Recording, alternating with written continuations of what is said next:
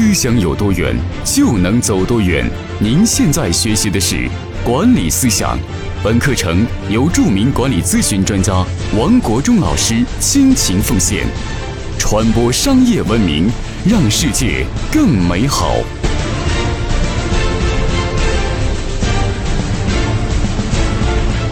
各位朋友，大家好，欢迎每天打开手机收看我给你分享管理咨询方面知识。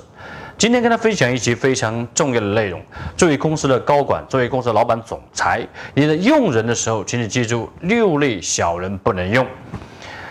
在我所服务的企业里边，有一家公司的老总，他曾经问我一个问题，他说：“我公司那位营销总监，你觉得可不可以用啊？”我说。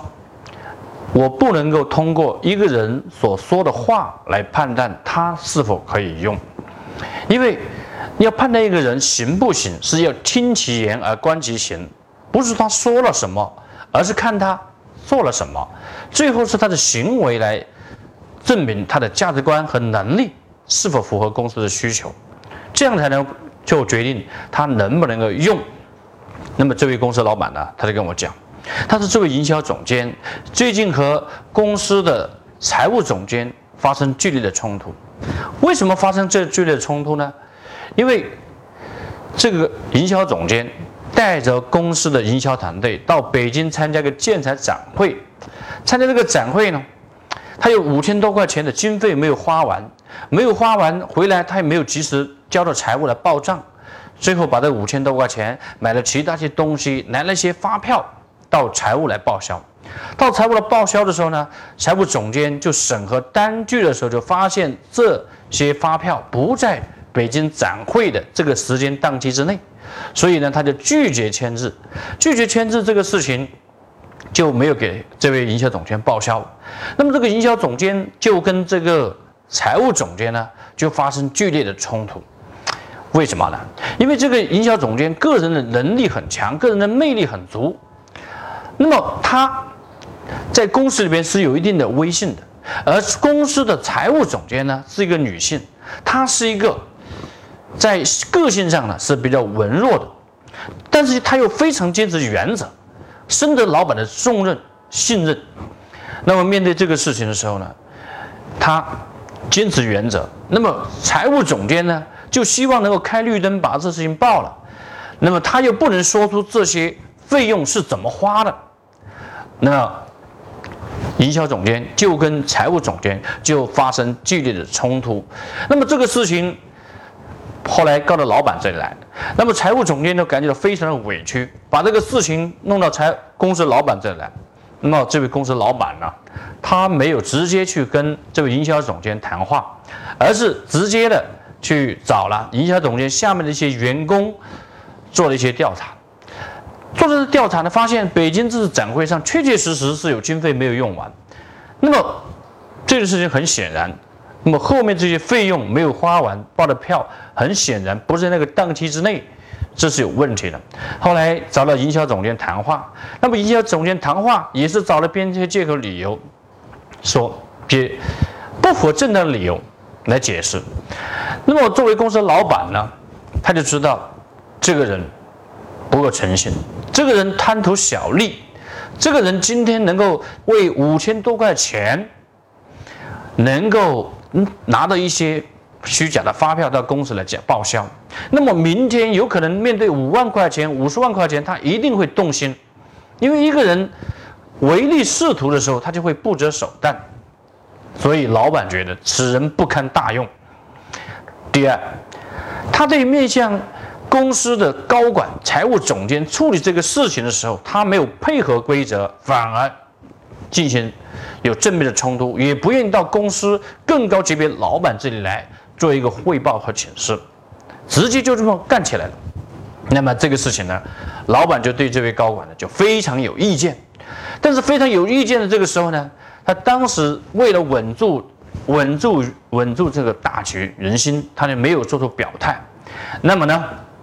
那么呢，他就跟财务总监说：“这个事情你你是做得好的，啊，做得好的。那么呢，对财务总监予以了及时的表扬。那么对于这营销总监呢，他也肯定他的工作能力和为公司的贡献。那么这几千块钱呢，就相当于说，老板我给你报了啊，你辛苦了。但是老板给这个员工报销发票，他内心上只是说稳住这位员工而已，并非是真正的发自内心的认同这位员工的做法。好，那么接下来这位公司老板接下来怎么做呢？接下来，接下来他做了第二件事情。就找了人力资源部，找了人力资源部的负责人，悄悄的让他开始从猎头向猎头公司去招营销总监级别人才。后来不到一个月，果然招来了。招来之后呢，就到公司作为公司老板的总裁助理，直接管营销部门，提前做好了备胎。那么提前做好了备胎之后，那接下来到了年底，那么公司老板就跟这位营销总监就摊牌了，就合作就到此为止了。合作到此为止了之后呢，那么这位营销总监就离开了公司。后来，这位公司老板跟我讲，这位这个营销总监，他不仅是在贪图小利，而且个人作风也非常有问题。每个月的工资，他不会交给家里，而且每个月还要找同事借钱，借钱干什么？打牌。在外面有一帮牌友打牌，这是一个一个非常不良的信号。还有呢，公司里边有个太太，居然在家里有个太太，居然在公司里边还谈那个女朋友，这个人作风极其腐败。我说，作为我说，各位公司老板、总裁，如果面对这样的员工，你还有什么要考虑的呢？那你就要果断的放弃，要果断的砍人了。只是说你要提前做好备胎，要稳住军心。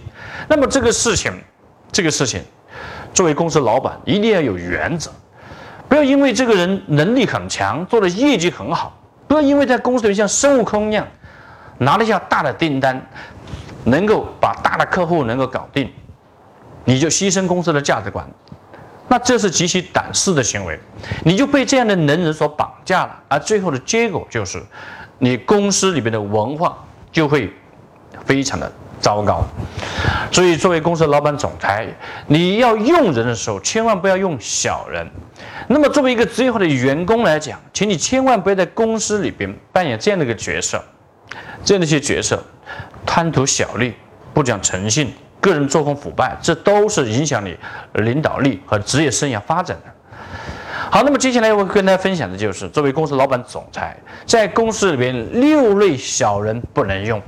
首先，第一类就是那种唯利是图的人。君子爱财，取之有道。如果一个人把金钱利看得非常的重而不择手段的话，那这样的人非常有贪念和妄想，他就在你公司里边，他就会造些不良的一些问题出来。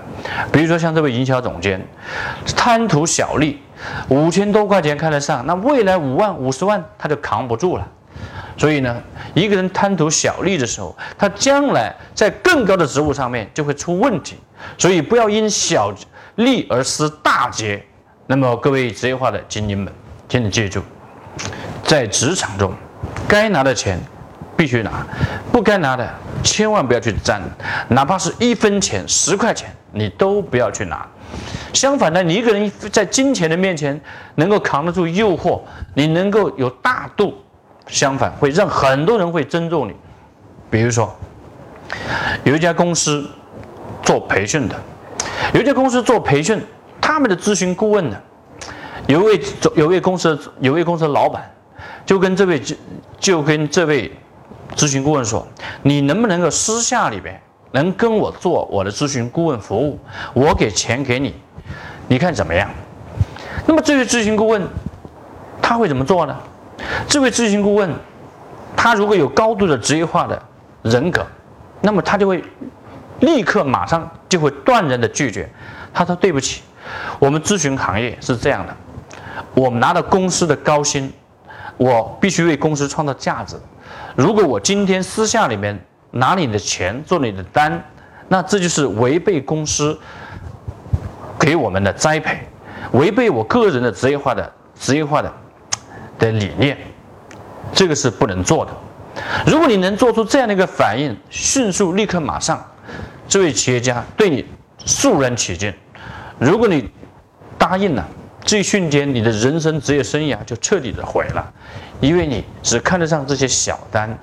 那么你今天看上这些小钱，那么明天你就会失大节，没有人会欣赏你。所以，作为各位伙伴，在公司里边要忠诚，要奉献，要讲的就是利益的面前要大度，不该你的就不要去争，是你的就是你的。如果有人说我在公司里面付出了，我吃了亏又怎么样呢？其实上这个世界没有吃亏的人，吃亏一个老板让员工吃亏，其实上吃大亏的是老板自己，因为他收不了人心。那么凝聚不了人心的结果就是公司没有发展，老板最后吃了大亏。所以今天作为各位伙伴，你告别这种意识，就是占小便宜的意识。第二，不要怕吃亏。人生没有所谓真正的吃亏，吃了一次亏，其实上是让你胸怀格局提升了。持续让你吃亏的人，那必定不能持续合作。下一份工作，下一个老板，他一定会重用你，因为你的格局很高。这就是职业化。结论就是，作为公司老板、总裁，千万不要去用那些唯利是图的小人。好，这是第一。第二，不要用制造负能量的人。在公司里边，总有一些员工在公司里边会制造负能量，比如说抱怨，比如说传是传播一些不良的一些新闻、一些信息。像猪八戒，猪八戒就是这样的员工。这样的员工做不了多少事情，总喜欢偷懒，而且喜欢散布负的能量。比如说唐僧被妖怪抓去了三天没有回来，他就跟团队说：“看样子是回不来了。”看样子是没救了，那我们赶紧分行李吧。这就是猪八戒，猪八戒就是这样的制造负能量的人。如果在在公司里边，你的员工有人制造负能量，经常传播这些绯闻，经常三两个人都在那里窝在一块儿制造负能量，请你迅速立刻马上让他离开你的公司。公司必须有职业化的文化，强调透明，强调分享，强调就是有问题公开出来，大家当面谈，不是私下里边在传播负能量。要培养大家光明磊落的君子行为，哪怕是对公司有意见吗？你就写合理化的建议呗，你就写你的一些建设性的方案呗。公司老板会非常欣赏你。相反，你在公司里面处处传播负能量。传染这些不良的情绪、抱怨、怨愤，那么这就是对人生未来你没有格局、没有担当的表现。所以，作为老板，对于这种这类的制造负能量的人，要果断的清除。第三，没有诚信的人，没有诚信的人也是小人。比如说，你拿着假发票到公司来报销，拿了个假的学历到公司来骗钱。拿那个假的证书来骗资历，这都是叫做不诚信的行为。不诚信的人，一票否决制。人无利不信，国无信不强。所以，作为一个职业化的员工，如果你在公司里面经常是吹水，经常是随乱的承诺，从来不兑现，那你就有失信于人。那你就失信于人。接下来，如果你在诚信这个层面做不到，那你就失去了未来。第三种人就是不讲诚信的人。一个人不讲诚信，就绝对不可重用。什么叫不讲诚信？就是没有责，在公司里边拿出假的发票来报销，然后呢，拿着假的证书来骗学，在假的学历来骗一个职务。这都是不诚信的行为，还有就是在公司里面胡乱的吹水、胡乱的承诺，但是就不兑现的人，这类人都是不讲诚信的人。没有诚信，就不足以重用。人无信不立，国无信不强。所以呢，一个成一个人的一个人，你在职场中，你要修炼你的领导力，你必须要建立起你的人格的领导力之上。领导力来自哪里？首先就来自于人格的领导力，然后是你的专业领导力，第三就是你的叫做法定权的领导力。那么从根基上讲，第一个领导力就是你的人品，你的人格领导力最重要、最重要的维度，两个维度就是一是诚信，第二是利他。诚信这是人的根基，利他能够有利，能够有利他之心，而不是利己。你具备了这两个非常重要的维度的人格的领导力的时候，你才能够让别人更加的信任。所以，各位伙伴。各位总裁，在公司里边要强调就是信守承诺。什么叫信守承诺呢？说到就做到，说的事情就兑现。特别是公司的老板、公司的总裁，你对员工的承诺，首先不是让员工记住，而是你自己要记住。你自己要记住，你记住一定要兑现。你自己不要说哪一天不兑现了，还说忘了。你一忘了，对你来说是小事，对员工是大事。你一忘了。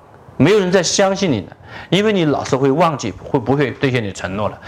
比如说，你给员工什么样的奖金政策，你给员工什么样的利益的这些承诺，什么时候加薪？结果过了半年之后，你说忘了，那员工还记得住呢？所以记住，一旦失信一次，永远没有第二次会建立你的信任的。信任就好比一个花瓶一样的，这个花瓶一旦打碎了，就永远没有时间、没有机会修复了，永远就会有裂痕，而这个裂痕就是你公司文化的伤疤。所以，作为一个公司的领导者，请你记住，在诚信上面没有任何的小事，诚信就是大事，诚信就是一票否决制。那么，作为公司最好的员工，请你记住，不要轻易许诺，一旦许诺。全力以赴，使命必达。答应领导什么时候完成的事情，必须要超前完成。做不到，宁愿加班。一定要把这种品质训练成自己的一种人格的魅力。将来你成为领导的时候，你的领导力的第一个维度就是人格的领导力，你就有足够的根基。好，接下来跟大家分享第四个方面。第四种小人是对家庭不够忠诚的小人，绝对不可用。比如说，我刚开始跟他讲那个案例里边，那位营销总监明明家里有个太太，但是在公司里面居然还谈一个女朋友。你看这样的员工，像这样的员工就是对家庭不忠诚的员工。对家庭不忠诚的话，就意味着对公司不可能忠诚。一个人不爱家，怎么可能爱你的公司呢？所以，各位公司的老板、总裁，请你要带这个血上雪亮的眼睛来看待员工这个维度的品行。很多老板认为，那员工那点私事跟我有什么关系？你认为这些员工的品行跟你没关系的时候，其实这样，你也是把在这个维度上容易犯错的人，因为你对自己这个维度没有要求。但是作为公司老板、总裁，你未来把员工发展合伙人，你需不需要员工忠诚呢？一个员工忠诚，连家都不忠诚，会忠诚你的公司吗？很显然这个道理。所以作为公司的老板，请你记住，员工对于顾家忠诚于公司，公忠诚于家庭，他才能够忠诚于企业。对家负责，才会对企你公司负责。一个员工对女朋友负责，才会对工作负责。比如说，我们公司的一位小伙伴，他对，他有一次请假，我问他为什么请假，他说女朋友要什么呀？找房子租房子，怎么样？他要去帮他去把这事情解决了。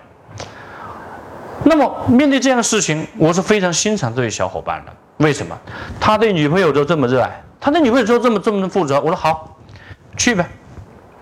这是我们新媒体的一位伙伴。哎，我非常欣赏这种行为。你对女朋友都这么负责，那肯定对工作负责呀。你对女朋友都这么忠诚，对家里忠诚，对公司就会忠诚了。就怕花花公子今天谈一个女朋友，明天换一个，后天还有一个绯闻的。还有那些公司的高管，收入好了，日子过得舒服了，就开始腐败了，所以开始养小三小四了。这些行为一票否决制，加。事就是国事，一个人修身齐家治国平天下，你想他担担当大任吗？首先把家弄好吧。好，这是第这就是第四类人。好，接下来跟大家分享第五类人，不认同公司核心价值观的人，一票否决。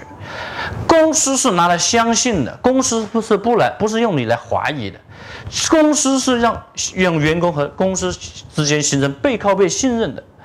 如果员工总是怀疑公司，不认同公司，不认同公司的价值观，那还有什么意义要凑合在一起呢？果断的放弃，果断的让他离开。比如说，曾经我们公司就有这样的员工，入职了两天、三天，就有人提出来说：“王老师，我不太认同咱们公司基督教的文化。”我说：“好了。”我说：“还有什么其他的一些原因没有？”他说：“没有其他原因。”我说：“没有其他原因。如果是其他原因，我可以花他心思跟你好好谈一谈。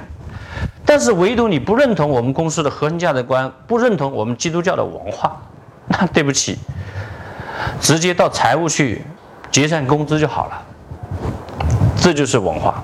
作为作为公司老板，你一定把文化捏得非常的正，宁可无人可用，也要把公司的文化做好正气。不认同吗？不相信吗？怀疑吗？离开吧。这就是在这个层维度的时候，要做好一票否决制，无论他才华有多好。能力多强，唯独这一点做不到，就永远不要用他。好，接下来跟大家分享最后一点，第六点，不敬畏规则的人。什么叫不敬畏规则呢？比如说那位营销总监，明明这个发票不应该他报，他来报，而且不不报，人家营销人家财务总监不给你批准报，你还跟人家冲突，认为自己能力很强。那好了，那这样的人。如果你允许他存在，那公司就会形成一种文化，叫江湖的文化。谁有本事，谁就是老大了；谁有谁的脾气大，谁就为王了。所以公司里面如果有孙悟空，如果领领导不放在眼里，同事不放在眼里，再大的本事，他也是一个负能量。